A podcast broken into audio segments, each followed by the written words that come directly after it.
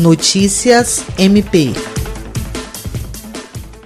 o Ministério Público do Estado do Acre, por meio dos promotores de justiça Vanessa Muniz e Dyson Teles, integrantes do grupo de crise com atuação exclusiva no combate ao contágio pelo coronavírus, fez uma visita ao Instituto Nacional de Traumatologia e Ortopedia na tarde da última quinta-feira, 7 de maio, com o objetivo de conhecer e verificar as instalações onde está sendo montado o hospital de referência no tratamento da doença. A visita institucional foi uma solicitação da Procuradora-Geral de Justiça do MPAC, Kátia Rejane de Araújo Rodrigues, tendo em vista o agravamento da disseminação da Covid-19, a necessidade crescente do aumento do número de leitos para os casos e a fiscalização da execução das obras. O promotor de justiça Dyson Teles avaliou como positiva a agenda e destacou que o diálogo entre as instituições deve se dar de forma transparente e republicana, visando o melhor enfrentamento da doença. Jean Oliveira, para a Agência de Notícias do Ministério Público do Estado do Acre.